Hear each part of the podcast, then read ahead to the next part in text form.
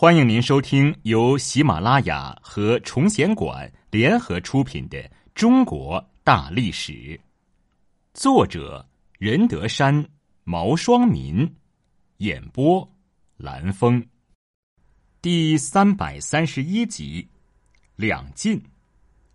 魏晋风度，江南发展，民族融合。两晋时期指的是西晋及其后的东晋十六国时期。继魏、蜀、吴三国鼎立之后，二六五年，司马氏从曹魏手中取得政权，建立了西晋王朝。西晋在二八零年灭吴，统一了中国。此后，直到三一六年，西晋灭亡。在这段时间内，经济得到了很好的恢复和发展。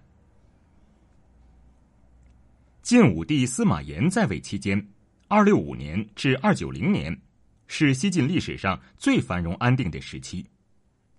西晋的许多重大政治经济措施均在此期间颁行，也收到了一些效果，但同时也埋下了一些隐患。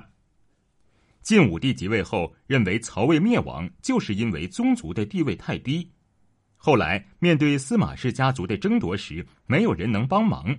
于是开始大肆分封司马氏的宗族为王，这是他政治生涯中最大的败笔。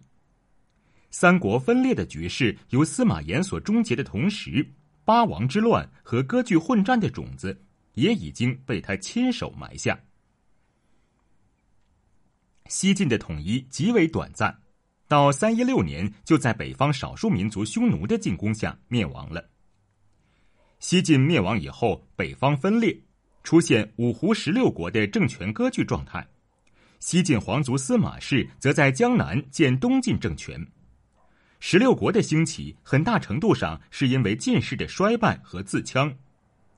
西晋灭亡后，到北魏统一北方的一百多年间，内迁中原的少数民族主要有五个，史称五胡，即匈奴、鲜卑、羯、氐、羌。其中，匈奴大致分布于今之晋陕甘地区，鲜卑族散居于今之辽东、辽西、内蒙古一带，羯族居于山西南部太行山两侧，氐族先居于川陕甘交界处，后南入川，东入关中，羌族则由甘青进入陕西。各族先后在中原和巴蜀地区建立了十六个国家。使北方长期陷入分裂割据的局面，历史上把这一时期称为五胡十六国时期。这十六国是：成汉、大夏、前赵、后赵、前秦、后秦、西秦、前燕、后燕、南燕、北燕、前凉、后凉、南凉、北凉、西凉。实际上。当时的政权并不止十六国，除了以上所述之外，还有代、北魏前身、冉魏、汉人冉闵所建、西燕等。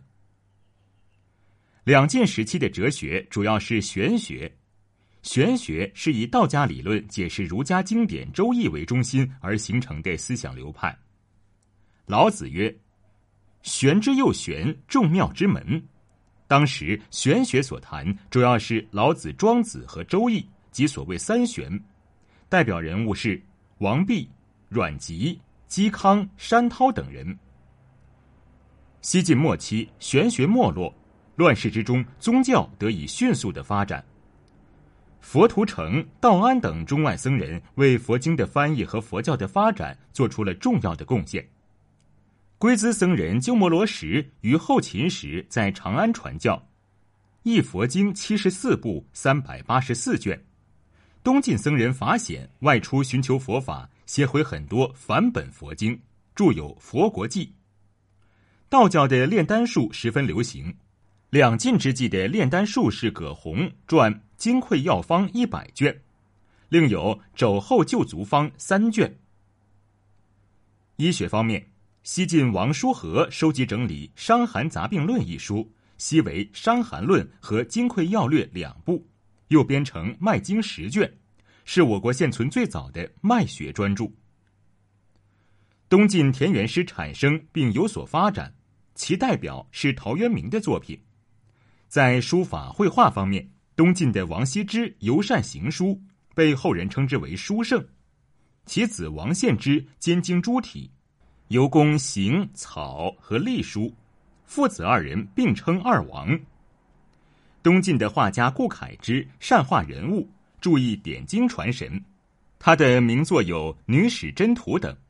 在史学方面，西晋陈寿作《三国志》。是一部记述三国时期近百年间的重要史事和人物的纪传体断代史。